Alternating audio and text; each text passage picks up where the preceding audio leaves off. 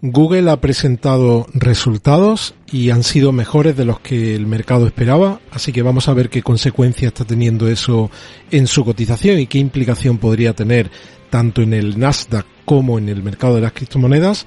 Y vamos a hablar también de MicroStrategy, vamos a hablar de algunas predicciones respecto al precio de Bitcoin, vamos a hablar de el hackeo de Bitfinex del año 2016 y cómo se han movido esos fondos y vamos a ver dónde están en este momento y también terminaremos hablando de dinero inteligente y hablaremos también del apalancamiento del mercado y la entrada y salida de Bitcoin de los exchanges. Así que no te lo pierdas, vamos.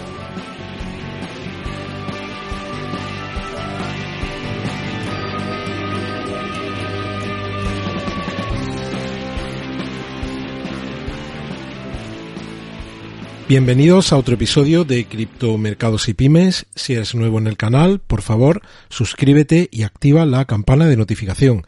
Tenemos una encuesta abierta ahora mismo en la cuenta de Twitter, quedan cuatro días, en la que preguntamos qué es lo que pensamos que podrá hacer el mercado cripto en los próximos meses. Cuatro opciones. De momento, la opción que va por delante es la que dice que podríamos tener un fuerte rebote para después ver una fuerte caída del, del mercado. Vemos como Bitcoin ahora mismo está en 38.697 y continuamos con ese rebote desde los mínimos del día 24 de enero. ¿Y qué más tenemos? Tenemos aquí a SIVA que está ahora mismo en 21.78, tiene una curva bastante más plana. Y viendo lo que tenemos, lo que está haciendo ahora mismo el mercado en estos últimos minutos, pues vamos a actualizar la lista y tenemos que prácticamente todas las cripto de mayor capitalización están creciendo. La que más de las 10 primeras, pues es Solana que crece un 10.30 hasta 111. Terra Luna crece de forma muy ligera, 1.51 hasta 51.80. Y vemos como SIVA, decíamos antes, crece un 1.44 hasta 21.8. Crypto.com también crece un porcentaje prácticamente similar, un 1.5 hasta 0.43.3. Y la noticia de este episodio con el que arranco es que Alphabet sube aproximadamente un 7% en el After Hours, que es el mercado después del cierre, porque ha presentado, anticipa una presentación de cuentas de resultados del último trimestre de 2021 por encima de lo que esperaban los analistas. Y la reflexión que hay detrás de esta noticia es que ya se presentaron resultados, por ejemplo, la semana pasada de Apple, que fue también, fueron unos resultados mejores de los que esperaba el mercado.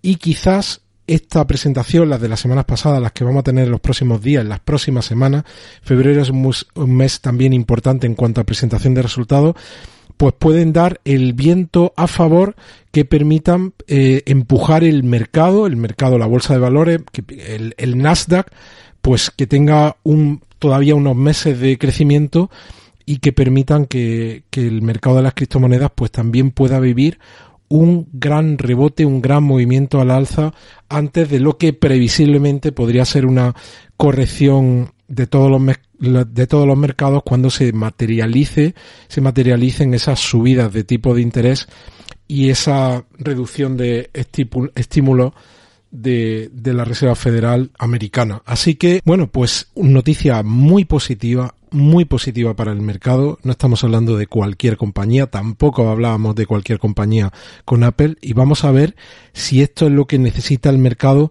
para tener esa continuidad que estamos buscando en los próximos meses.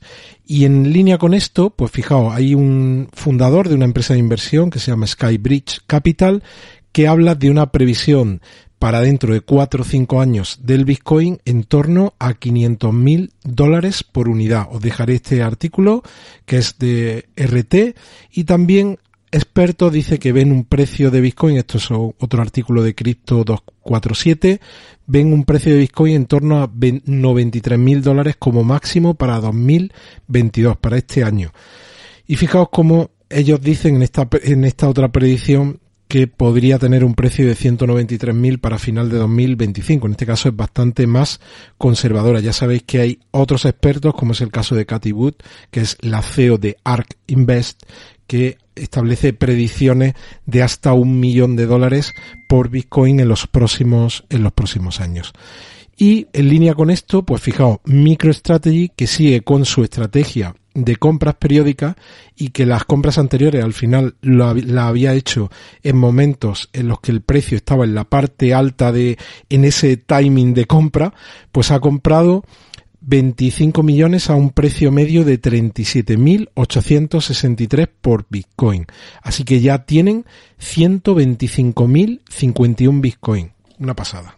Y continúa con esa estrategia de compra y compra y compra de Bitcoin. Bueno, muy rápido. Eh, el, ya sabéis que puse en marcha los miembros del, del canal. Mañana subo contenido para los tres niveles relativos a un tip de métrica de, sí, de métrica on-chain.